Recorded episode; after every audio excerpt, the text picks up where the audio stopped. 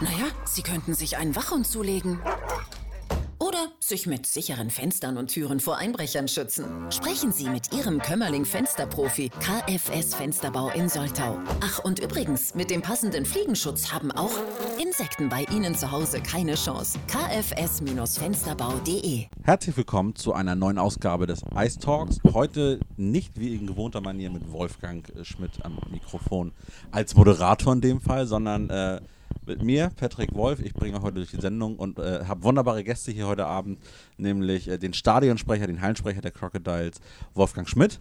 Ja, schönen guten Abend. Und ähm, Crocodiles Fan, äh, Spieler, äh, Sponsor, alles Mögliche. Wolfgang Asmus, guten Abend. Ja, schönen guten Abend, Paddy.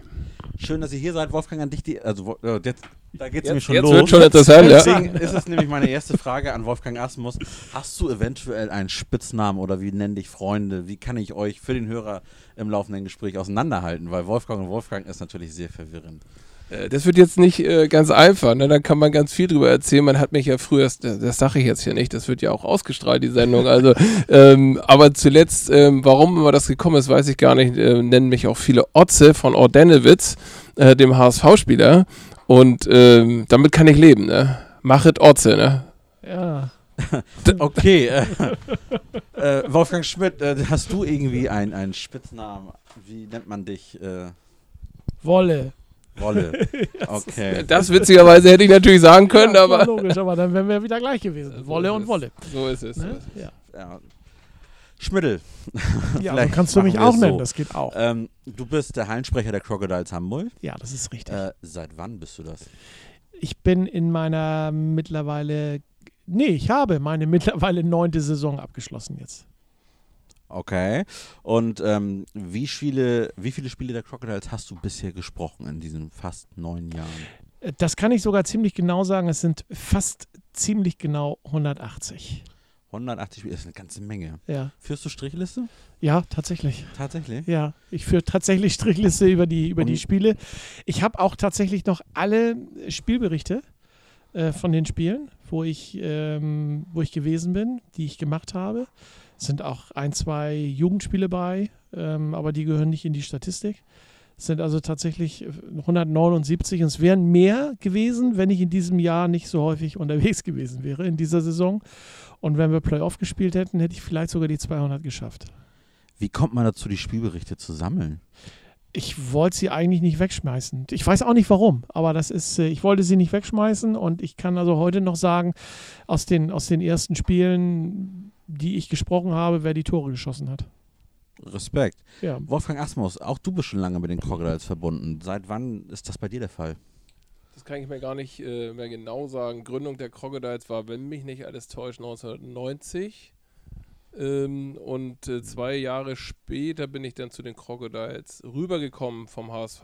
Mhm. Also Eishockey spielen gelernt. Ähm, etwas spät angefangen ähm, in den Knaben, Ende der Knaben, des Knabenalters und dann ähm, beim HSV Jugend gespielt, Junioren gespielt und dann ging das irgendwann dahin, dass man gesagt hat, also ich bin da auch ehrlich, die HSV erste Herrenmannschaft damals haben eine super Saison gespielt und da ich ein Späteinsteiger damals war, hat es nicht ausgereicht, ähm, dort in die erste Herren reinzurutschen beim HSV. Okay.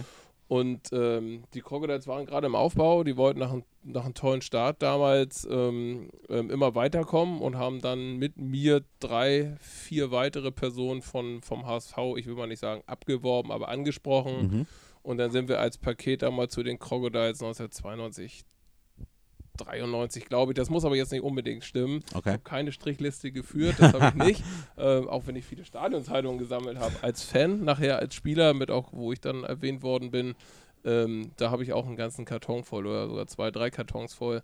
Ähm, ja, und dann ist es schlussendlich zu den Crocodiles gegangen. Von dort an ähm, kam ich nicht mehr von weg, so muss man das sagen, auch wenn es Unterbrechungspausen gab. Ähm, was war die höchste Liga, in der du gespielt hast? Also das ist ganz interessant eigentlich so von der Entwicklung her. Eishockey war ja oder ist nie so wie Fußball straff organisiert. Mhm. Also die Ligen wurden grundsätzlich fast in der, nach jeder Saison nochmal ein bisschen umstrukturiert, verändert. Vereine sind insolvent gegangen. Ähm, aus einer Landesliga wurde mal eine Verbandsliga, dann war es auf einmal eine Hansa-Liga. Ähm, bis hin dann von der Regionalliga oder eine zweite Liga Nord, die heute also mit der Oberliga zu vergleichen wäre, hieß dann damals zweite Liga Nord, die mhm. war auch mhm. noch aufgeteilt. Ja. Ähm, also insofern, sag ich mal, ist es der Aufstieg in die zweite Liga Nord damals gewesen. In der ersten äh, Hochphase der Crocodiles 1996, 97 in der Saison, wo ich mitspielen durfte. Ähm, und dann würde ich sagen, war das auch die höchste Station. Höher wäre es auch nicht gegangen, gebe ich auch zu. Hättest du es denn gerne höher gehabt? Ah, das ist eine nette Frage. ähm, ich glaube schon. Ähm, wir haben damals in der, gerade insbesondere in dieser letzten angesprochenen Saison, ähm, vor wahnsinnig vielen Zuschauer, Zuschauern spielen konnten. Wir haben ausverkaufte Hallen in Salzgitter gehabt. Wir haben vor ausverkaufter Halle Adendorf gespielt. Da sprechen wir dann von 2000 Zuschauern.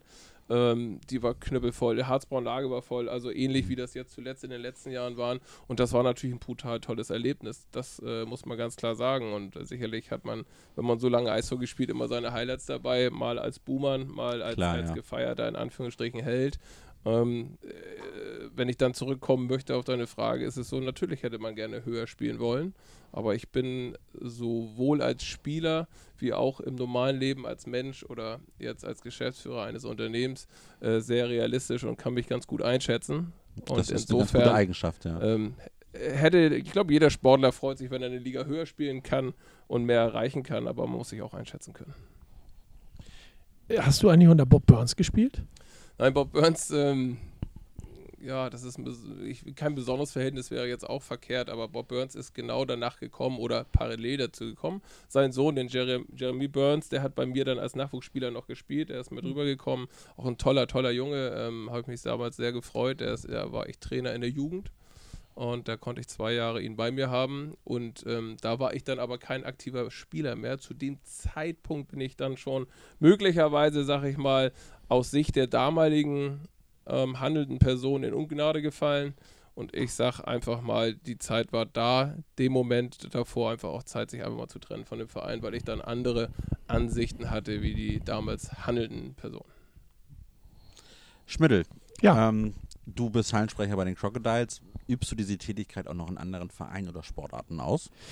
Ähm, Im Winter nicht. Im Winter bin ich äh, für die Crocodiles auf dem Eis. Im Sommer ja. Im Sommer bin ich als ähm, Hallensprecher, kann man nicht sagen, aber als Stadionsprecher unterwegs im American Football. Mache die Hamburg Pioneers im Stadtpark und die Black Swans oder die Hamburg Swans in Bergedorf als äh, Stadionsprecher. Ähm, was macht für dich den Unterschied, beziehungsweise ähm, gibt es einen Unterschied zwischen dem Sprechen in der Eishalle oder dem Sprechen auf einem Footballfeld? Ähm, gibt es da vielleicht auch etwas, wo du sagst, das eine liegt mir mehr oder gefällt mir besser als das andere? Ähm, ja, es gibt einen ganz großen Unterschied. Ähm, das Der Sprechen. Ja, ja nee, das ist schon klar. Das eine ist glatt und das andere nicht. Nein, nein, äh, es gibt schon einen Unterschied. Und ähm, im Winter ist es das Ansagen und das Moderieren, das freie Moderieren, das freie Sprechen ist im Winter deutlich eingeschränkter.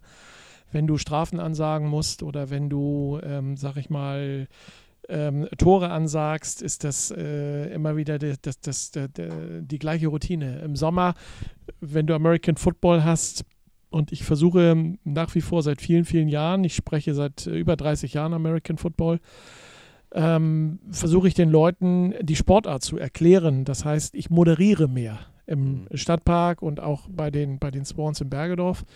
Ist es mehr ein, ein Moderieren, ein Erzählen was ich da sehe und was da gerade läuft, was, wie, der, wie der Footballsport funktioniert.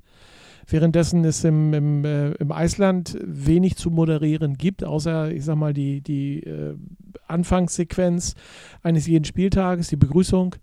Ähm, dann hast du das Vorlesen der, der, der Mannschaften, dann hast du äh, vielleicht noch mal das Puckspiel oder wenn du zwischendurch irgendwas machen kannst, mal ein Interview machen kannst auf dem Eis mit äh, ehemaligen oder mit ähm, Personen, die ähm, interessant sind, beziehungsweise die äh, was Besonderes geleistet haben, wie beim letzten Mal äh, die Spieler, ähm, die den Aufstieg geschafft haben in die und Meister geworden sind in der DNL. Ähm, sehr schön. Ne? So, da, das ist mal so ein Moment, wo du dann ein bisschen aus der Routine rauskommst. Ansonsten hast du natürlich ganz klar deine zwei Minuten hierfür und zwei Minuten dafür und fünf Minuten hierfür und äh, ne? Ab und zu gibt es mal eine Spieldauer. Das ist dann auch sehr abwechslungsreich, ähm, das dann zu erzählen. Und ich freue mich natürlich auch immer über jedes Tor, was die Crocodiles schießen. Das äh, merkt man dann auch in der Stimme. Also was mich mal interessieren würde, ich bin ja, ich glaube, das hatte ich auch schon mal erzählt, ich bin einfach nicht so der Football-Freak. Da habe ich nie so einen richtigen Draht zugefunden, äh, obwohl ich sicherlich einige Footballspiele ganz gerne gesehen habe. Damals äh, auch im FTV gab es ja, glaube ich, mal die FTV Pioneers hießen die. Ähm, genau. Die, ja, die äh, dann am eigenen Platz vor doch erheblichen Zuschauern gespielt haben. Das fand ich natürlich faszinierend, weil damals war ich auch Farmsner und war dann entsprechend FTV-Mitglied. Das fand ich ganz geil. Und auch die, die Blue Devils, die dann äh, im Volksparkstadion gespielt haben. Mhm. Ähm, das war irgendwie eine witzige Zeit. Trotzdem habe ich den Fable nie gefunden. Mich würde einfach mal interessieren, mal, äh, gibt es Unterschiede zwischen den Fans bei dem Football-Spielen zu denen der Eishockey-Leute? Der Szene, Eishockey-Szene? Ja, gibt es tatsächlich, aber die sind nicht so groß. Also ähm, die, die Eishockey-Fans sind, ähm, lass mich mal so sagen, vielleicht etwas familiärer. Ähm, da ist auch ein bisschen mehr Stimmung, da ist mehr, mehr Action auf dem Rang, da das wird mehr. zusammen, ja, ja, klar, logisch. Es sind auch ein paar mehr.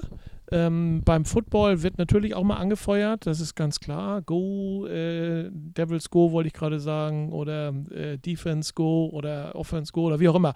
Ne, so, aber das ist mehr vereinzelt. Ähm, das hast du vielleicht, ist auch vielleicht so ein bisschen geschuldet darin, dass, ähm, ich sag mal, bei den Vereinen hier in Hamburg, die Pioneers sind übrigens die Pioneers, die du von früher kennst. Das ist die, der ehemalige FTV, spielt jetzt Polizeisport am Jahnring im Stadtpark. Die Devils äh, spielen in der gleichen Liga wie die Pioneers gegeneinander in der dritten Liga. Und ähm, haben wir auch dieses Jahr wieder zwei solche Derbys, dann ist der Platz auch voll. Ne? Dann hast du richtig was los. Da, ja, das ne? Witzige ist, wenn man das natürlich so sieht, und ich habe mich immer, also eigentlich ähm, gibt es immer Parallelen, aber da war es bei mir eben nicht so. Ich habe aber über die ganzen Jahre beim Eishockey das immer wieder erlebt, dass auch Eishockeyspieler, die auch gutes Eishockey gespielt haben, irgendwie immer auch zum Football gekommen sind. Früher bei Farmsen Pioneers war es dann bei uns der Oliver Fährmann, der super Eishockey gespielt hat ähm, und aber auch ein Vollblut-Footballer war, hat auch viel drumherum gemacht und, ja. und, auch viel Organisatorisches gemacht. Ähm, und heute haben wir mit Miguel Bog und Robert Kloninger und ich glaube, da gibt es noch eine ganze ganze Menge andere Jungs, die mittlerweile auch äh, Football spielen und das finde ich interessant. Ähm, das ist doch dann wieder so nah beieinander. Es, zwei, es sind ja keine Randsportarten, das wäre, glaube ich, nicht richtig, oder? Mittlerweile nicht mehr. Aber interessant, wo du gerade Oliver Fährmann sagst, Oliver Fährmann ist tatsächlich mein Grund, warum ich bei den Crocodiles bin heutzutage. So der Urgrund, weil ich Olli kennengelernt habe beim American Football, äh, bei den Pioneers. Der hatte eine ganz, ganz schwere Verletzung, eine schwere Knieverletzung und äh, fing nach einem halben Jahr wieder an, Eishockey zu spielen. Und äh, sein Comeback, sein Sport-Comeback gab er bei den, äh, beim Eishockey und sagte zu seinen äh, Freunden, Mitspielern und Fans von den, von den Pioneers, kommt doch mal alle vorbei heute Abend. Oh ja, und das war auch tatsächlich mein allererstes äh, Eishockeyspiel, was ich dann gesehen habe. Und ich bin geblieben, als Fan geblieben, viele, viele Jahre ähm, hinterm Gästetor, was heute Gästetor ist Ne? Also da, wo Kai heutzutage äh, die zweite, das zweite Drittel drin steht, da stand ich lange Jahre. Ähm, ja, und dann gab es bei mir eine Pause mit den Crocodiles zusammen und irgendwann vor äh, neun Jahren, äh, ist auch schon neun Jahre her, ist unglaublich, ähm, gab es keinen Stadionsprecher in, in der Halle und ähm, ich bin ähm, angesprochen worden von einem äh, Papa ähm, in der Schule, René Knob kennst du ja auch, ja, einer äh, unserer Freunde auch tatsächlich. Ja. Und äh, René sprach mich an, sagte, Mensch, wir haben keinen Stadionsprecher. Ja, ähm, ich habe immer gesagt, ich mache das gerne oder würde das gerne machen. Ja, und so ist es entstanden. Was, was war wahrscheinlich auch eine Frage von dir, die dann irgendwann kommt, wie das, wie das entstanden ist, Paddy. Ja, du, ich lasse ne? das Gespräch einfach laufen. ähm, ihr scheint meine Fragen alle zu kennen, das erübrigt sich automatisch. Aber vielleicht aber kennen wir nicht, ne? Also nein, kennt ihr nicht. Nein, richtig, die äh, Fragen sind euch nicht bekannt. Ähm, aber wo wir schon beim Thema sind, und du hast es eben auch kurz angesprochen, wie sieht ähm, so ein Spieltag für dich als Stadionsprecher aus? Ähm, ich bereite mich in der Regel äh, schon drei Stunden vorher, äh, bevor das Spiel überhaupt anfängt, bevor ich überhaupt in die Halle gehe, auf das Spiel vor, indem ich ähm, meine sogenannten Listen ausdrucke. Ähm, mir nochmal einen doppelten Boden verschaffe. Natürlich bekomme ich äh, Listen gestellt vom Orga-Team, aber ich habe meine eigenen Listen, ähm, weil es kann ja auch mal sein, dass der Computer ausfällt und dann stehst du da und dann hast du nichts. Also ich arbeite gerne mit Netz und doppeltem Boden. Und ähm, schaue mir auch schon mal an, welcher äh, Schiedsrichter denn äh, die Ehre hat oder mit welchem Schiedsrichter ich am Abend die Ehre habe, mit wem ich zu tun habe. Gibt es natürlich Schiedsrichter, mit denen äh, kann man ganz gut und es gibt auch das Gegenteil davon. Ähm, ja, und dann, äh, wenn ich das getan habe, bin, beginne ich so langsam, aber sicher meine Klamotten aus dem Schrank zu holen, mich anzuziehen und in die Halle rüber zu gehen. Dort äh, treffe ich dann meistens anderthalb Stunden vorher auf das Orga-Team, bekomme dann ähm, ja die letzten Informationen. Mannschaft ist komplett oder der ist nochmal ausgefallen, der ist nicht mit dabei. Kriege eine Mannschaftsaufstellung beider Mannschaften, bekomme dann ähm, noch so ein paar Informationen, was eventuell so zwischendurch noch passiert in den Drittelpausen. Gibt es ein Puckspiel? Ja, nein. Gibt es ein, ein, Schülerspiel im, im, im, in der ersten Drittelpause? Ähm, kriege von vielen Leuten, die dann auf mich zukommen, Informationen, wie die, das Spiel abläuft, also wie das zu moderieren ist, was ich ähm, bitte noch ansagen darf, äh, muss oder kann. Äh, ja, und schlage mich dann mehr oder weniger zu meinem Sprecherpult durch. Ne? So versuche da dann irgendwann, ja. wenn ich da angekommen bin, weiß ich, aha, jetzt habe ich alle Informationen, war vorher nochmal im VIP-Raum, habe da nochmal Hallo gesagt, äh, kriege dann auch von der Technik nochmal Informationen, hol mal Mikrofon ab, ähm, oben von der Pressetribüne. Ja, das ist, ist über die Jahre ist das immer so, so der gleiche Gang geworden dann auch für, für uns oder damals äh, als Trainer teilweise in der Funktion dann bei den Crocodiles, wie Wolfgang dazugestoßen ist, ähm, im Hintergrund in der Organisation und natürlich auch als Spieler ist es einfach eine ganz entscheidende Position mit äh, so einem Stadionsprecher. Ne? Wir haben uns deswegen damals unheimlich gefreut, wie Wolfgang dann ähm, Wolle äh, dazugestoßen ist ähm, und, und konnte das dadurch, dass es äh, wieder einen Stadionsprecher in dieser Form gab, tatsächlich ein bisschen professionalisieren. Und wenn du als Spieler aus den Katakomben da unten äh, rauskommst, dann bist du irgendwo im Tunnel, im Fokus. Mhm. Und wenn es dann eine, eine, eine gute Stimme da ist, die das einleitet, dann ist das wirklich schon ein Pluspunkt für das Heimteam. Ne? Das ist Absolut, so. ja. Ich danke euch für den Moment und dann sehen wir uns gleich im zweiten Drittel wieder, würde ich sagen. Jo, danke. Sie können Ihr Geld aus dem Fenster werfen oder sinnvoll in moderne Fenster und Türen investieren. Mit Fenstern und Türen von Ihrem Kömmerling Fensterprofi KFS Fensterbau in Soltau sparen Sie Energiekosten und erhalten mehr Raumkomfort. kfs-fensterbau.de ja, und nun sind wir schon zurück im zweiten Drittel. Bei mir sind immer noch meine Gäste Wolfgang Schmidt, Hallensprecher der Crocodiles Hallo. und ähm, der Werbepartner unserer heutigen Sendung von KFS Fensterbau und Montagetechnik, äh, Wolfgang Asmus. Wolfgang Asmus, an dich die äh, nächste oder erste Frage dieses Drittels. Ähm, du bist seit längerem zugehörig bei den Crocodiles, ähm, hast sicherlich in all den Jahren auch schon so einige Ämter und Funktionen inne gehabt. Ähm, magst du mal erzählen? Ja, sicherlich. Also das ähm, ist tatsächlich eine lange Geschichte. Äh, zum Eishockey gekommen, damals irgendwann musste ich mich entscheiden. Ich war schon immer, äh, ich habe immer unheimlich gerne Sport gemacht und äh, es gab eine Phase im, im, jungen, jugendlichen Sein, wo ich sagte, wo es dann nachher Richtung Eishockey ging, also im Knabenalter, ähm, 12, 13 Jahre, ähm, haben wir unheimlich gerne auch mit Freunden Tennis gespielt und waren im Sommer eigentlich immer beim Tennis spielen, im Winter immer, wenn der See das zugelassen hat, beim Eishockey spielen. Also auch davor schon sehr jung denn da, in dem Fall hobbymäßig auf dem Teich unterwegs gewesen. Ähm, zusätzlich habe ich in der Schule dann noch Hallenhockey gespielt, war auch total faszinierend. Ähm, und am liebsten, wenn es danach gegangen wäre, ich hätte alles am liebsten gemacht. Und ähm, dann ist es aber dazu gekommen, dass mein Vater gesagt hat, so jetzt, äh, weil ich auch mehr wollte, ich wollte dann irgendwo im Verein. Am besten auch in allen drei Sportarten. Dann hat er gesagt, nee, so geht das nicht. Du musst dich für irgendwas entscheiden. Und dann muss ich sagen, ich glaube, dass es ja bis heute die absolut richtige Entscheidung war, dass ich dann gesagt habe, ey, dann will ich Eishockey spielen. Ne?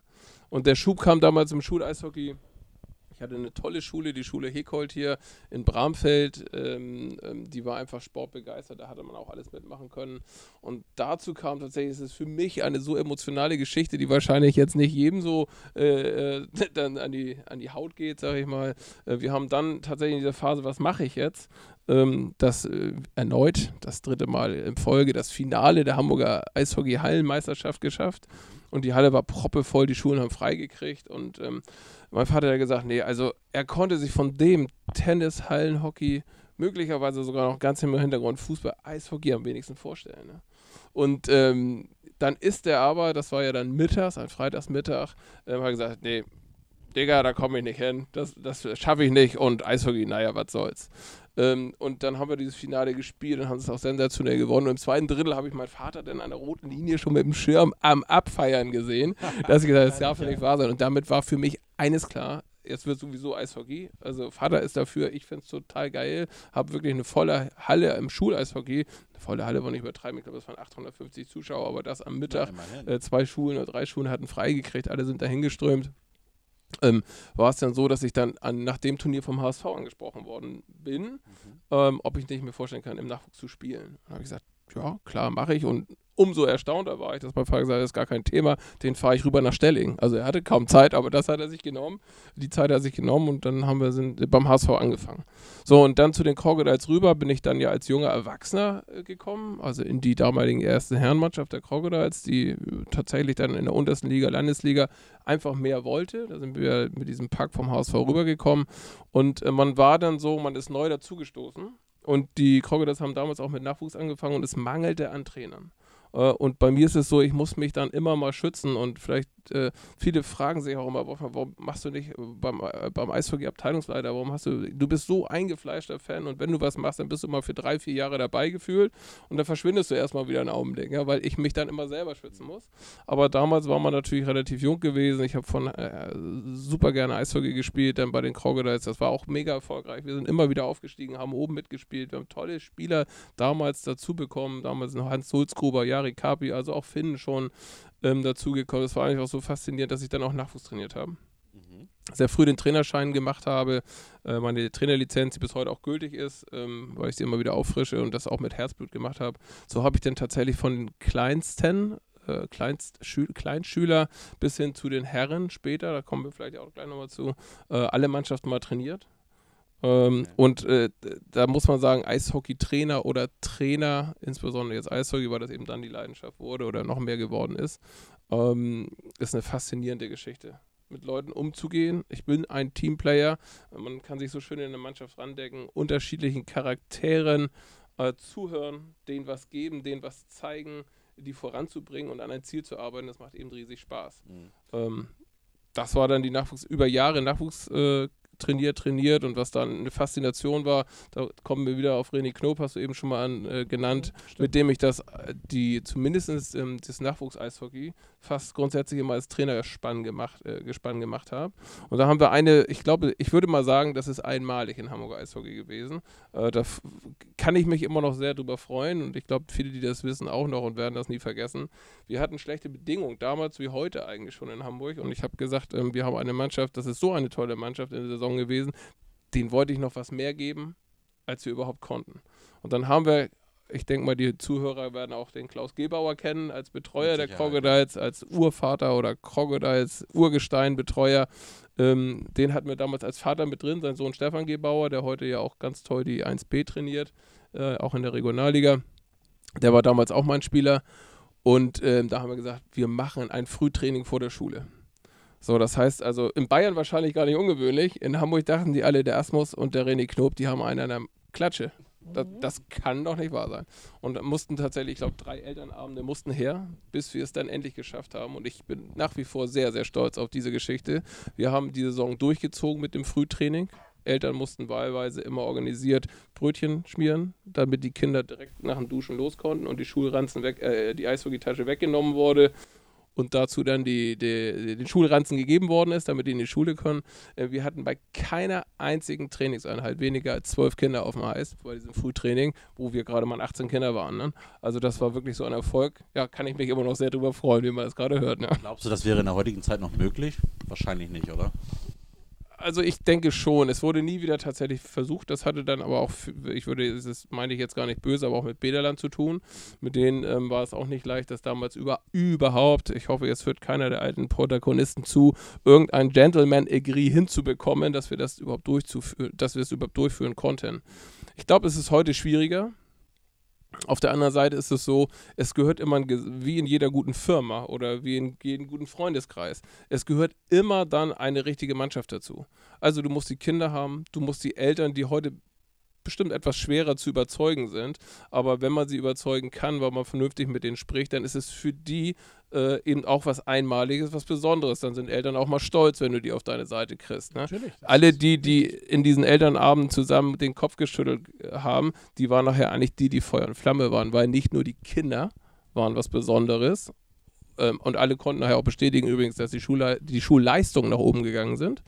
Ähm, sondern die, die, die Kinder waren was Besonderes und die Eltern waren auch was Besonderes. Ne? Und ich glaube, man würde das im Package nochmals hinbekommen. Doch schön, wär, oder es wäre ja schön, wenn wir das tatsächlich nochmal hinkriegen. Ja, aber dann muss man eben als Paket ein sehr engagiertes Team über den hinaus haben und man muss natürlich auch vielleicht das Glück haben, dass es dann in der Saison möglich ist. Aber warum nicht? Die Kinder spielen nur am Handy ähm, dann sollen sie vor der Schule doch nochmal ein bisschen trainieren. Also ich würde es wahrscheinlich, wenn ich mir, vielleicht kommt es nochmal dazu, ich würde es immer wieder erwähnen, es ist eine zusätzliche Eistrainingszeit und die Kinder gehen sehr wach zur Schule, das kann ich auf jeden Fall sagen. Und deswegen sind die Leistungen wahrscheinlich auch nach oben gegangen, weil sie wach waren. ne? Wahrscheinlich, ja. ja ne? Wach und fit. Du hast es eben schon kurz angesprochen oder angerissen. Ähm, du hast unter anderem äh, vor einigen Jahren, ich weiß gar nicht genau, wie lange es her ist, die Oberligamannschaft der Crocodiles trainiert, zusammen mit Hansi Dreher. Ähm, wie ist es damals dazu gekommen und Würdest du das gerne nochmal wieder machen? Jetzt muss ich natürlich aufpassen, jetzt habe ich eine ganze Menge eben schon gequatscht. Ich hoffe, es war nicht zu viel, aber ähm, man merkt sofort, wenn ich erstmal wieder ein bisschen an die Crocodiles, äh, an die meine aktive Zeit zurückdenke, sowohl als Spieler als auch als, als Trainer, äh, geht bei mir sofort das Herz wieder auf und ähm, mir fällt dann so vieles dazu ein. Und, ähm, und es ist so, ähm, ich habe damals äh, das, was du jetzt angesprochen hast mit Hansi Dreher, den Trainer gemacht hatte, aber äh, in den Vorjahren schon die Herren mal trainiert. Mal war es damals mit Thorsten Funke, ein toller Eishockeyspieler auch aus Hamburg. Mit denen habe ich das mal geteilt. Dann mit einem anderen Kollegen, Michi Baerbock, immer phasenweise mal für ein paar Monate oder mal für eine halbe Saison ähm, haben wir die Herren trainiert. Also das Herrentraining und dann auch Richtung Regionalliga damals ist jetzt nichts Neues für mich gewesen. Natürlich diese spezielle Situation mit Hansi Dreher war dann schon, schon mal noch wieder einen Schritt weiter. Es war eine geformte Mannschaft, äh, wo wir dann den Trainer äh, damals aus dem Förderverein heraus entlassen haben. War keine leichte Entscheidung, aber wir wollten auch da in dem Moment eine Veränderung haben. Und dann waren uns die finanziellen Mittel äh, natürlich auch irgendwo begrenzt, dass wir gesagt haben, wir können nicht mal irgendwo einen herkaufen. Da kommt mal eben der Zauber Unsinn oder der, was ich wer zu uns. Da mussten wir also eine Lösung finden. Hansi hatte zu dem Zeitpunkt hat ja auch nach wie vor die A-Lizenz und ich hatte die C-Lizenz. Und Hansi hat gleich gesagt, komm zur Überbrückung, komm ran, das machen wir. Und da habe ich gesagt, bin so tief in dieser Mannschaft von den Typen, die ich kenne, her, das ist gar kein Thema. Natürlich machen wir das, Hansi. Mhm. Und haben es ja dann auch gemacht und, und haben es auch erfolgreich gemacht, bis dann schlussendlich ein Nachfolger gefunden worden ist. Und dann haben wir das eben dann auch wieder übergeben, was auch richtig so ist, weil wir es zeitlich nicht unbedingt natürlich ähm, über mehrere Zeitmonate natürlich äh, leisten konnten. Ähm, dein Nachfolger war nicht zufälligerweise Sven Gösch, oder? Doch. genau der war es. Ja. Ich habe euch, hab euch insbesondere dich gefeiert äh, in eurem ersten Spiel, was ihr beide damals äh, geleitet habt, seid ihr nach Braunlage gefahren. Weißt du das noch? Ja, ja. ja. Und habt ähm, mit meinem Sohn zusammen, der hatte mich damals immer noch begleitet in meiner Rolle als Stadionsprecher, da saß ja immer neben mir auf der Strafbank, bis ein Schiedsrichter sich mal beschwert hat. Dann durfte er da nicht mehr sitzen, seitdem kommt ja mein Sohn nicht mehr zum Eishockey. Ähm, aber wir beide, wir haben euch gefeiert, weil äh, das Spiel ist 9 zu 8 ausgegangen. Mhm, aber ne? du, du bist eine Saison, da war Hansi nicht mehr dabei.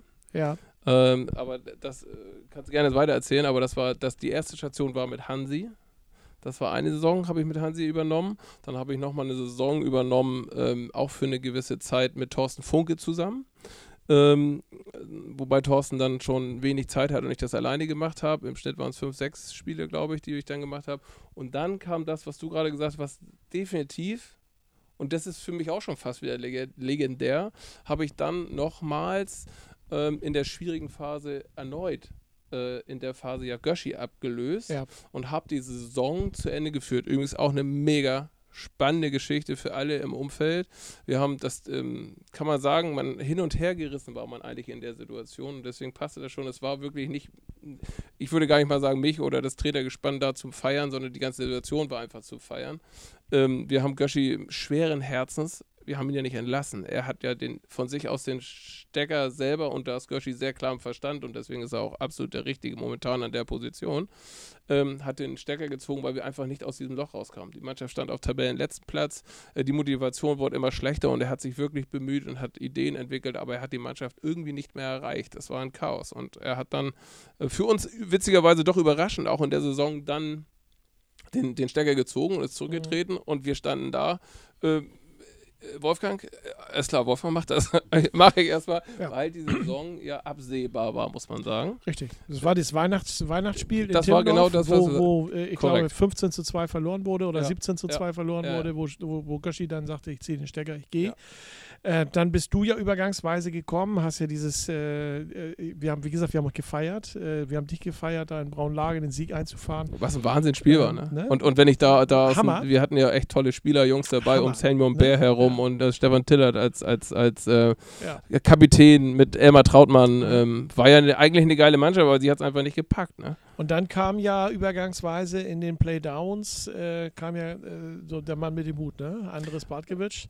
Ja. Ne? Der war ja, äh, er war noch nicht ganz da, der hatte ja noch, äh, ich sag mal, irgendeinen russischen Kollegen, der da an der Bande stand. Ich habe den Namen jetzt vergessen ähm, als Trainer, aber anderes äh, fuchtelte da schon im Hintergrund rum. Und äh, im letzten Spiel war ja klar, äh, gegen den HSV 4 zu 0 gewonnen, HSV in die Unterklassigkeit geschossen mhm. und ähm, die Crocodiles durften dann tatsächlich äh, in der Liga bleiben.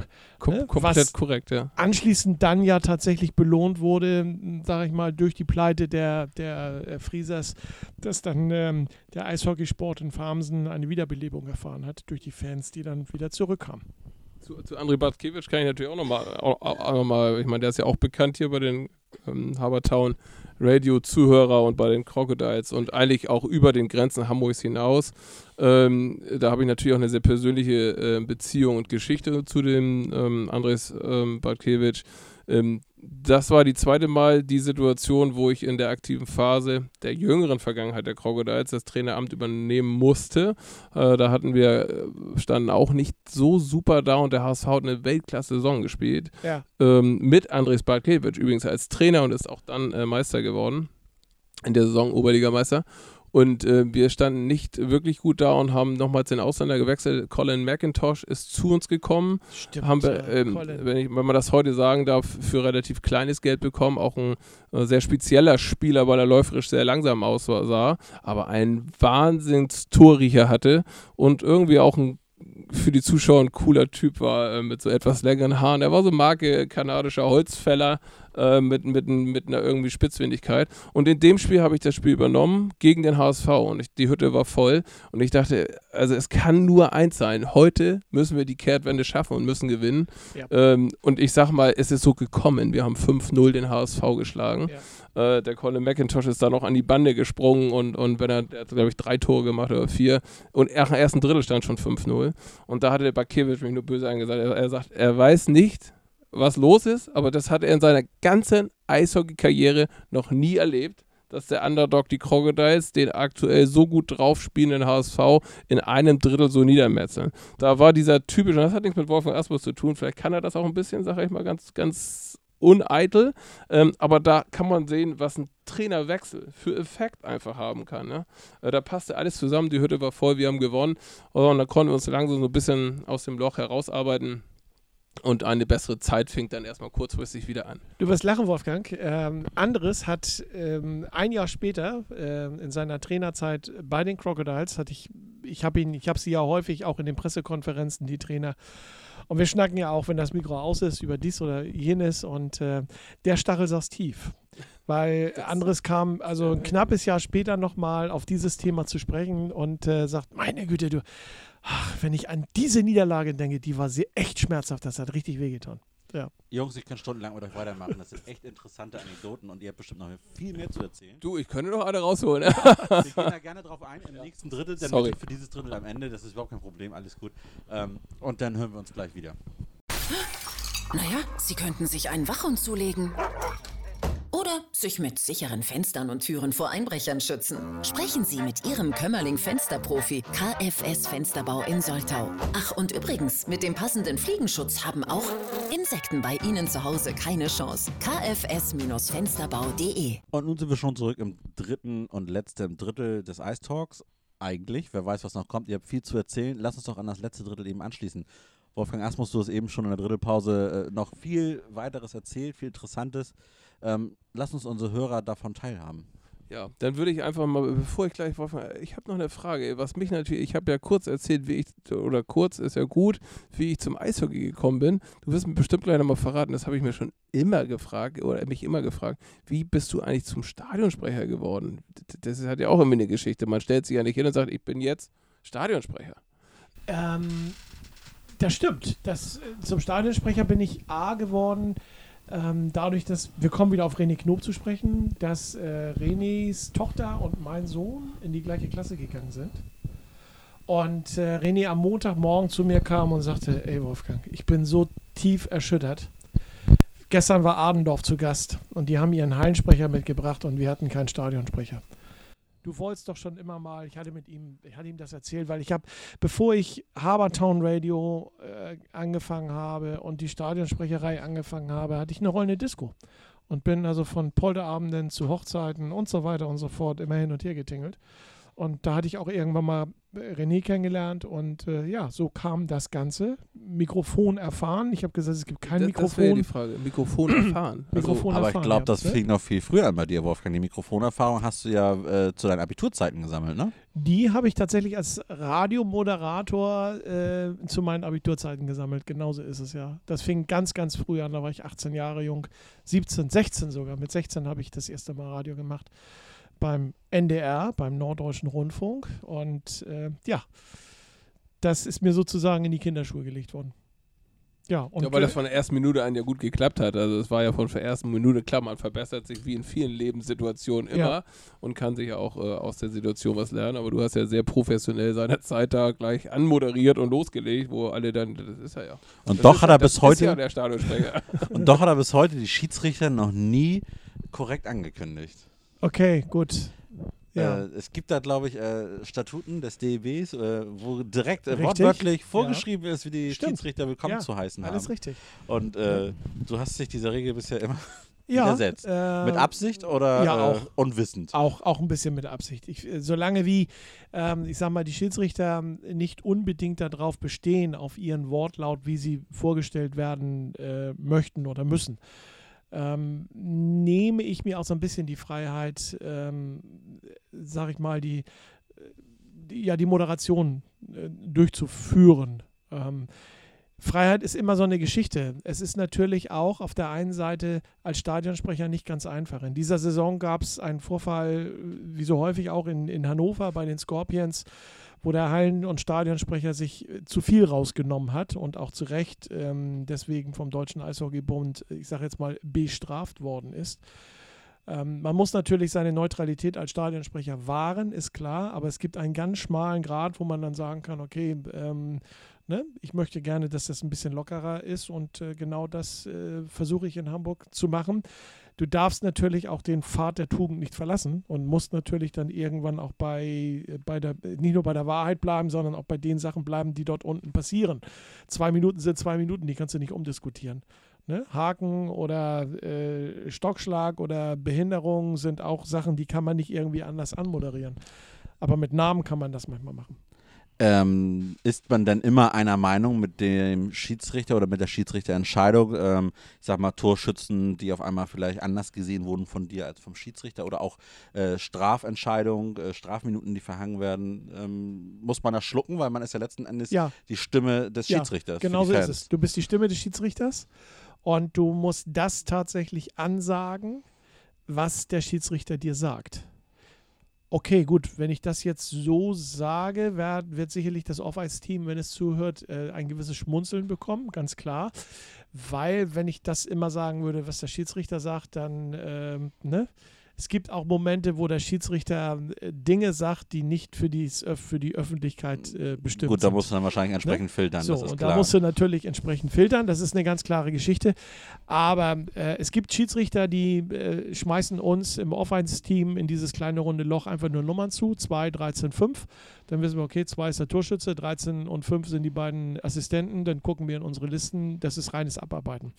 Und dann gibt es äh, Schiedsrichter, die äh, sich nicht einig sind darüber, äh, wer denn nun das Tor geschossen hat. Wir haben Gott sei Dank in der Eishalle in Farmsen eine gute Technik ähm, mit, mit, äh, mit, mit, auch mit, mit Haki, der oben äh, sitzt im Bereich der, ähm, der Pre Pressetribüne, im Bereich des äh, Fernsehens, der von oben auch als Schiedsrichter wirklich, er ist ja selber ausgebildeter Schiedsrichter, wirklich vieles manchmal ein bisschen besser sieht. Und wenn ich ihm dann äh, rüber melde, das ist ja auch eine meiner Aufgaben, Kopfhörer auf, Mikro an und einmal nach oben hin durchgeben die Nummern, äh, dann kriege ich ab und zu zu hören, nee, das war nicht die Nummer 2 der Torschütze, das war die 87. Wir müssen es aber trotzdem irgendwo, wir können dann trotzdem nur den Torschützen angeben, den der Schiedsrichter uns gegeben hat. Und das muss ja auch letztendlich gemeldet werden und deswegen melden wir das nach oben, weil es muss auf die Videowall. Auf der Videowall wird ja dann der Torschütze entsprechend auch gefeiert von den Fans und angezeigt für die Aktion Balu und Du. Und ähm, ja, da muss man sich schon einig sein. Und da gab es, bevor wir die Videowall nicht hatten, äh, oder als wir die Videowall in der ersten Saison hatten, gab es ab und zu mal so kleine Differenzen. Ähm, da zeigte sich ein anderer Spieler oder ein anderes Gesicht und ich sagte was ganz anderes an. Ähm, das ist natürlich dann hochgradig peinlich. Ne? So, aber das haben wir mittlerweile äh, im Griff, sodass wir uns einer Meinung sind. Aber trotzdem ist es manchmal so, dass in den Spielberichten, die ja hinterher für den Deutschen Eishockeybund verfasst werden, manchmal auch andere Torschützen drinstehen, als die, die in der Halle gefeiert worden sind. Du bist, Ja. Wolfgang, erstmal. wahrscheinlich. Genauso ist es ja. Ähm, Schmidl, du bist neben deiner Tätigkeit als Stadionsprecher auch ähm, dafür verantwortlich, die Pressekonferenz nach dem Spiel durchzuführen. Ja. Frage, warum macht das der Hallensprecher und nicht der Pressesprecher? Weil wir einen spielenden Pressesprecher haben. Ähm, und ich glaube, wenn äh, Tobi eines Tages so weit ist, dass er nicht mehr spielt als Pressesprecher, dann freue ich mich darauf, dass er die Pressekonferenzen übernimmt. Ähm, momentan würde ich sagen, in der Kürze der Zeit, in der er vom Eis verschwindet, äh, in die Katakombe kommt, langt es nicht zum Duschen.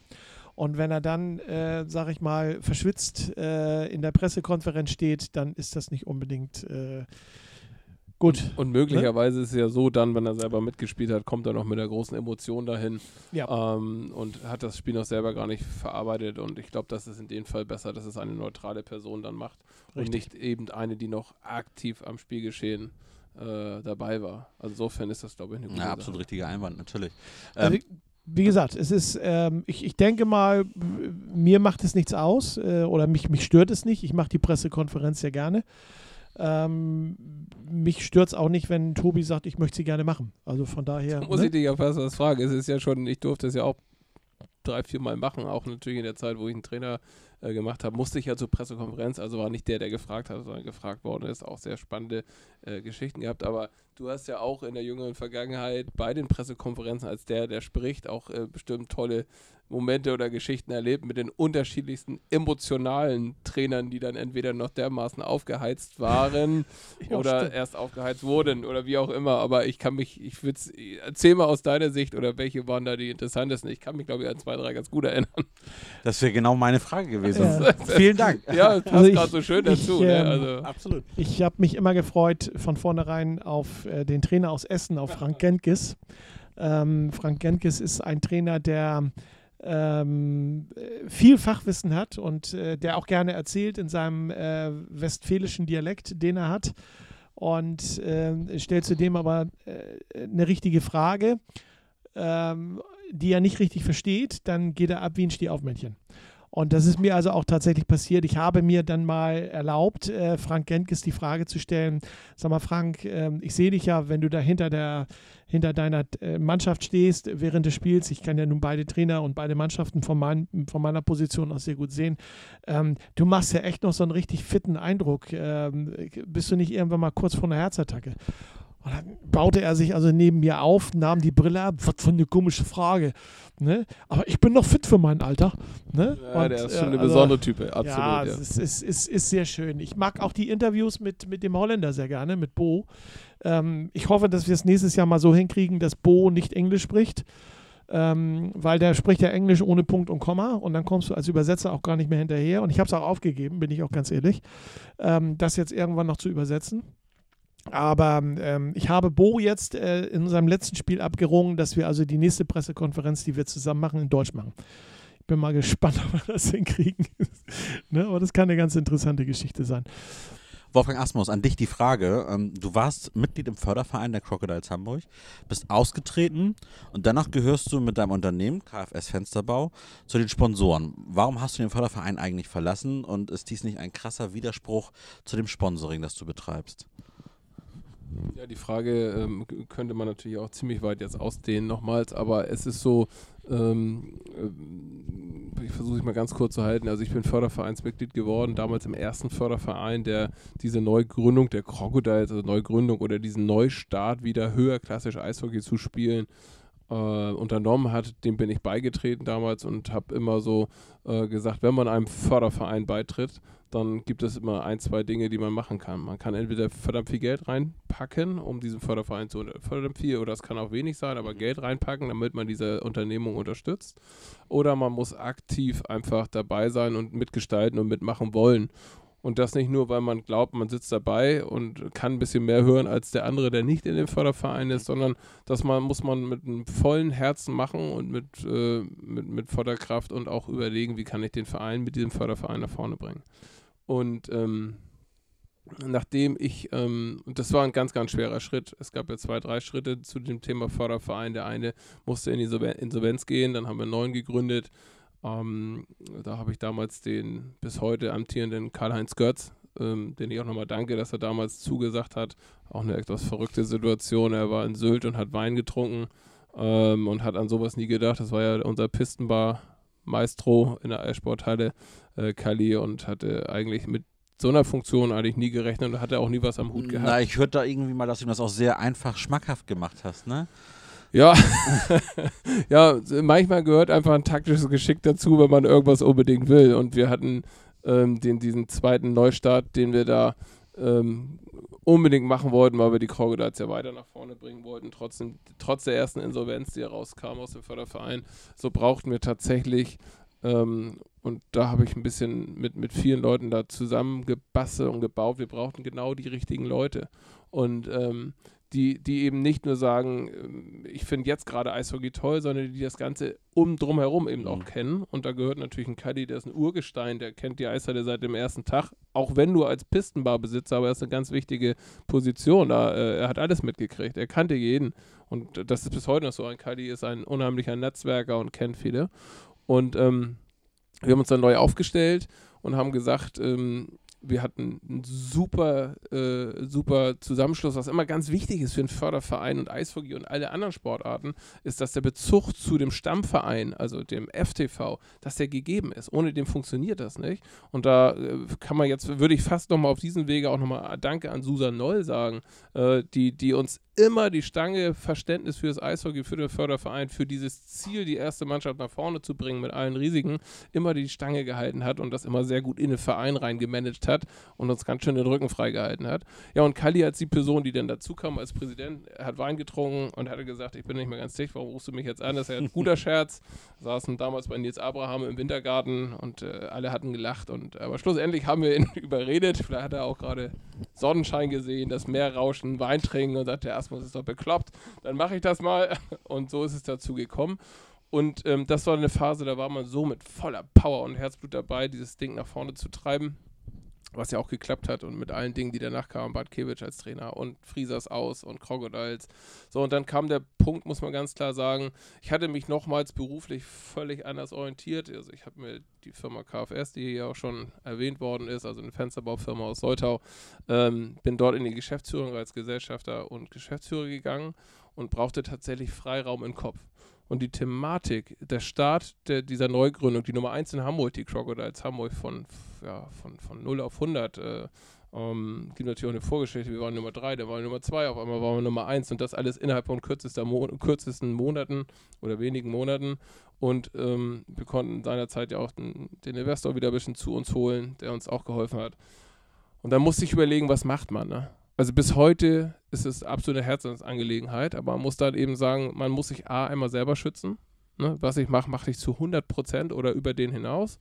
Und es hat mir sehr, sehr schwer gefallen, weil ich natürlich Leuten wie die Susan Noll, wahrscheinlich wie heute Karl-Heinz Götz und auch der, ähm, ich weiß gar nicht, ob er das jetzt hören mag, aber Herr Jebens vielleicht ein bisschen vor die Tür äh, äh den Kopf gestoßen habe, weil ich gesagt habe, ich höre jetzt auf. Ich ziehe mich raus und mache es nicht mehr. Es, es hat mir unheimlich äh, oder tat mir unheimlich leid und ist mir schwer gefallen, aber ich musste diese für mich dann nach 20 Jahren vorige Geschichte eines anderen Arbeitgebers und so einen großen Schritt für mich nochmal zu machen, selbstständig zu werden, ich musste mir Freiraum schaffen ich habe den Weg seinerzeit an Gösch übergeben können. Auch das weiß Göschi, denke ich mal, heute noch, dass ich dann den sportlichen Leiter, ich sollte es auch weitermachen, die Übergangssituation mit, mit, mit Schubi ähm, und der, der Mannschaft, die dann die Saison ja auch so toll gestaltet hat, mit Bakayvert als Trainer, ähm, habe ich, hab ich gesagt, ich muss es wegschaffen und wer kann es besser machen, der die, der die Oberliga-Situation äh, besonders gut kennt äh, der die Crocodiles kennt, weil er da auch tätig ja schon war, Sven Gösch, er muss es machen.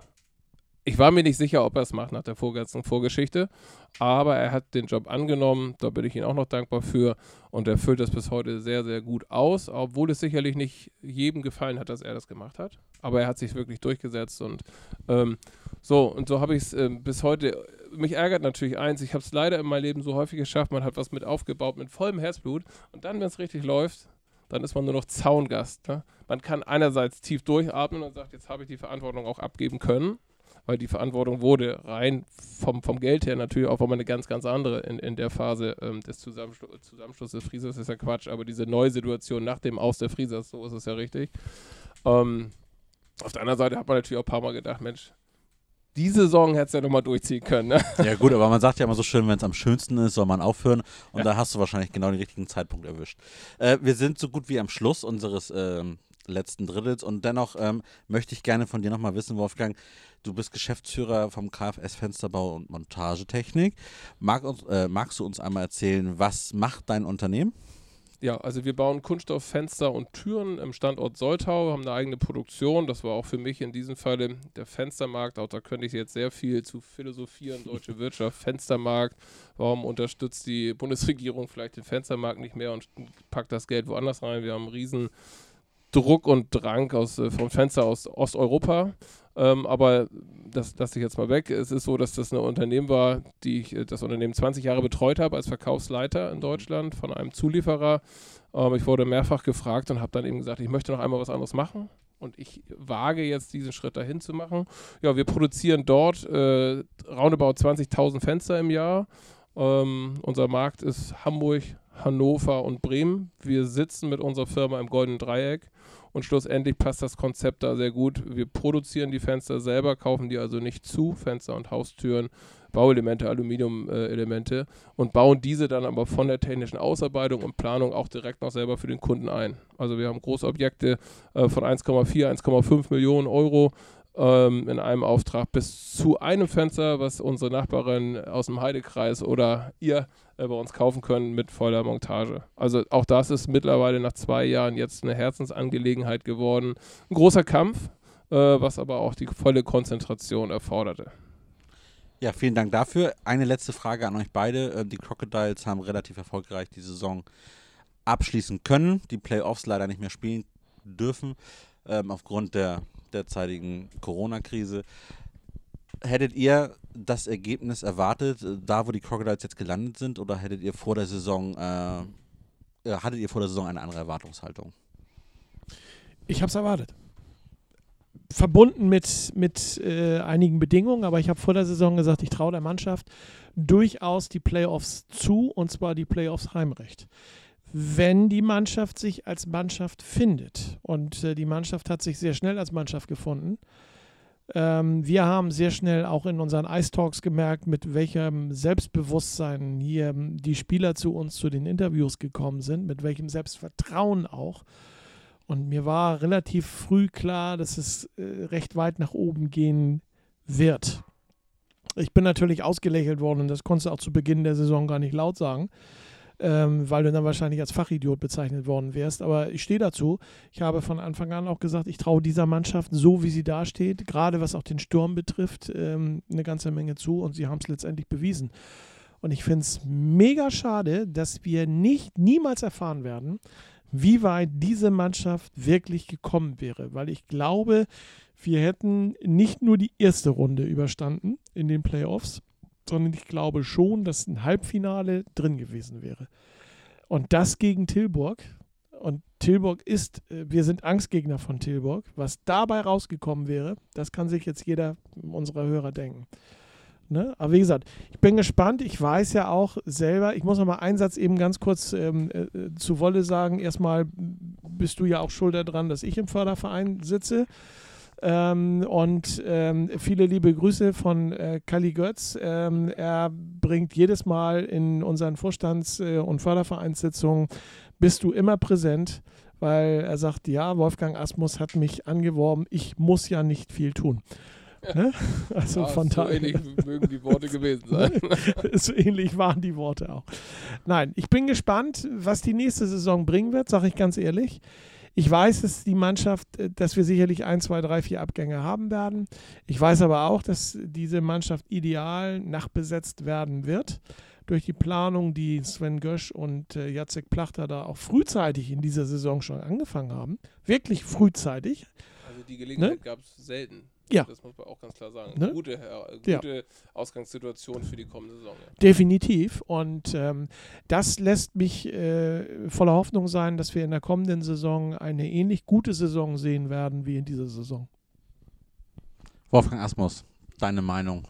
Ja, ähm, das, ähm, ich habe es nicht ganz so positiv gesehen, wie Wolle das eben gesagt hat, ähm, denn wir kamen aus der Insolvenz, also aus einer ganz Mhm. schwierigen Situation. Man konnte früh, äh, nicht so früh starten, wie man wollte.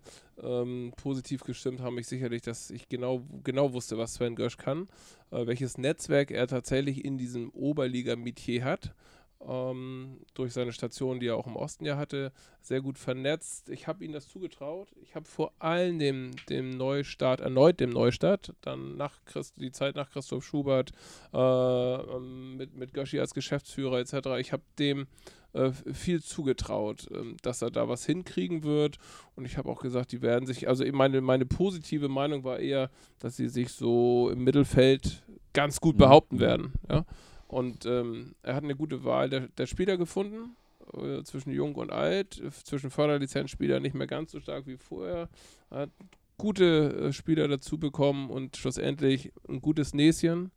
Ein wenig Glück gehört dazu, dass die Mannschaft dann um einen erfahrenen Trainer wie ähm, Jacek Plachter herum auch zusammenpasst und zusammen funktioniert. Das hat nämlich geklappt, sonst äh, wären vielleicht auch nicht so viele Spiele gewonnen. Ich kann mich sehr gut an die ersten Spiele erinnern, wo die Spiele nicht immer wirklich gut auf unserer Seite aussahen. Wir haben viel, viel mehr Schüsse gekriegt, als, der, Ja. als wir selber geschossen haben. Also die Statistiken rein auf dem Zettel sahen nicht immer ganz gut aus für uns, aber die Mannschaft war einfach geschlossen und passte das. Und äh, ähm, der Platz 3, und dann schließe ich mich den Worten von, von Worte an, das ist wirklich sehr, sehr schade, dass du mit dieser Mannschaft, und da stimme ich zu, ich weiß nicht, wo die hingekommen wäre.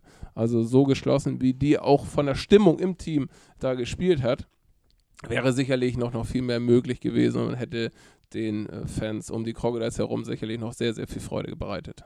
Ich gehe auch davon aus, sage ich ganz ehrlich, wir haben das Tilburg-Spiel gesehen, das letzte Saisonspiel, das letzte Heimspiel. Das war das erste Spiel, wo ich ähm, hinterher dagestanden habe und gesagt habe, ja, jetzt sind sie so weit, dass sie in die Playoffs gehen können. Jetzt sind sie eine große Mannschaft. Sie haben mit unheimlich viel Überlegung gespielt. Sie haben äh, Tilburg nicht besiegt, weil Tilburg an dem Tag äh, nachgelassen hat in der Leistung, sondern sie haben Tilburg geschlagen, weil sie einfach besser waren weil sie einfach auch besser und klüger mit Überlegung gespielt haben. Das hast du das, die ganzen 60 Minuten gesehen. Und ähm, das war sowas wie so eine kleine Reifeprüfung, die wir, die sie da abgelegt haben als Mannschaft. Ja, also äh, ich, ich würde es sogar nochmal begründen, aus, aus, ähm, warum ich nicht ganz so positiv gestimmt war wie du am Anfang, am Anfang der Saison, sehr frühen Anfang der Saison. Ich auch nicht. Also, ne? Ähm, äh, zwei Top-Ausländer, zwei absolute Top-Ausländer haben das, äh, den Verein verlassen. Stimmt, ja. Ähm, äh, ähm, vielleicht Und nee, das lasse ich jetzt weg. Ja, warum, weswegen, ist auch egal. Also die sind gegangen und äh, man ist ja, wenn man die Eishockey-Szene seit Jahrzehnten verfolgt, ist die, die Oberliga an sich spielerisch natürlich viel dichter zusammengewachsen in den letzten Jahren, aber sind immer noch, also außer in dieser Saison, außer in dieser Saison waren die Schlüsselspieler äh, vieler Mannschaften seit Jahrzehnten die beiden Ausländerpositionen in der Oberliga. Mhm. Und wenn man die Verpflichtung, ähm, eine traurige Geschichte natürlich mit Chat, ähm, ja, klar. aber wenn man die beiden Spieler gesehen hat, die verpflichtet worden sind auf den Ausländerpositionen, hat sich die Statistiken mal äh, angeschaut, dann habe ich schon das Gefühl gehabt, oha, das wird eine schwere Saison, weil die beiden definitiv, und das konnte keiner genau so sagen, kein Vergleich zu den beiden äh, McGowan und Mitchell waren. Mhm. Und das war für mich im ersten Moment ein kleiner Schock. Ne? Äh, ich glaube, dass Göschi von vornherein darauf gesetzt hat, dass er einen geschlossenen Kader über drei Reihen haben möchte und nicht eine auszurechnende Reihe. Das Mhm. war, denke ich mal, hat er mir nie jetzt gesagt in den letzten Wochen, Monaten, aber das kann nur so gewesen sein.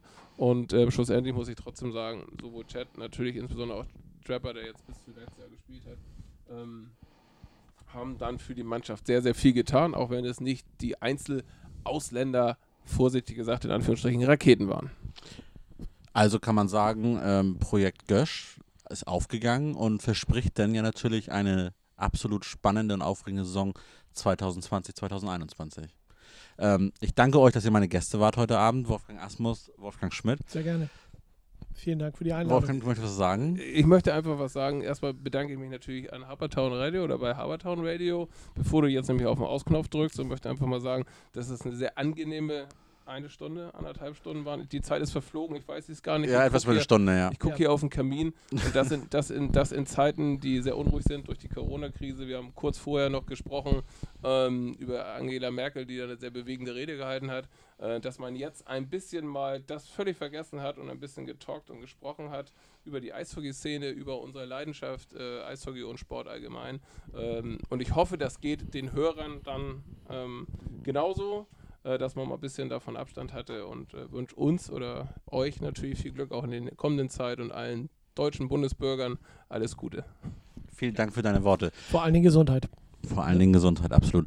Wolfgang Schmidt, äh, heute mal in der ungewohnten Position des Interviewten, nicht des Interviewers. Möchtest du die letzten Worte haben? Ähm, ja, äh, ich bedanke mich, dass ich die Erfahrung von dieser Seite mal machen durfte. Äh, das ist was ganz Neues, aber äh, war sehr schön. Du bist ein sehr angenehmer äh, Interviewer sozusagen und äh, von daher, Ihr habt es mir auch wirklich sehr einfach gemacht. wir hören uns nächste Woche wieder. Ich mache einfach mal den Hinweis auf nächste Woche. Nächsten Ice Talk heute in einer Woche gibt es dann äh, ja den Herrn, den wir noch gar nicht zu Wort haben kommen lassen in, diesem, in dieser Saison, über den wir heute Abend viel gesprochen haben. Sven Gösch wird unser Gast sein im großen Saisonabschlussinterview ähm, äh, heute in einer Woche im Ice Talk Extra. Ich weiß gar nicht, ob wir das über eine Stunde hinkriegen, aber ich glaube, es wird ein bisschen mehr werden. Wenn es länger wird, Ne? wird es länger. Genau Also, bis dahin, vielen Ja. Dank fürs Zuhören. Dankeschön.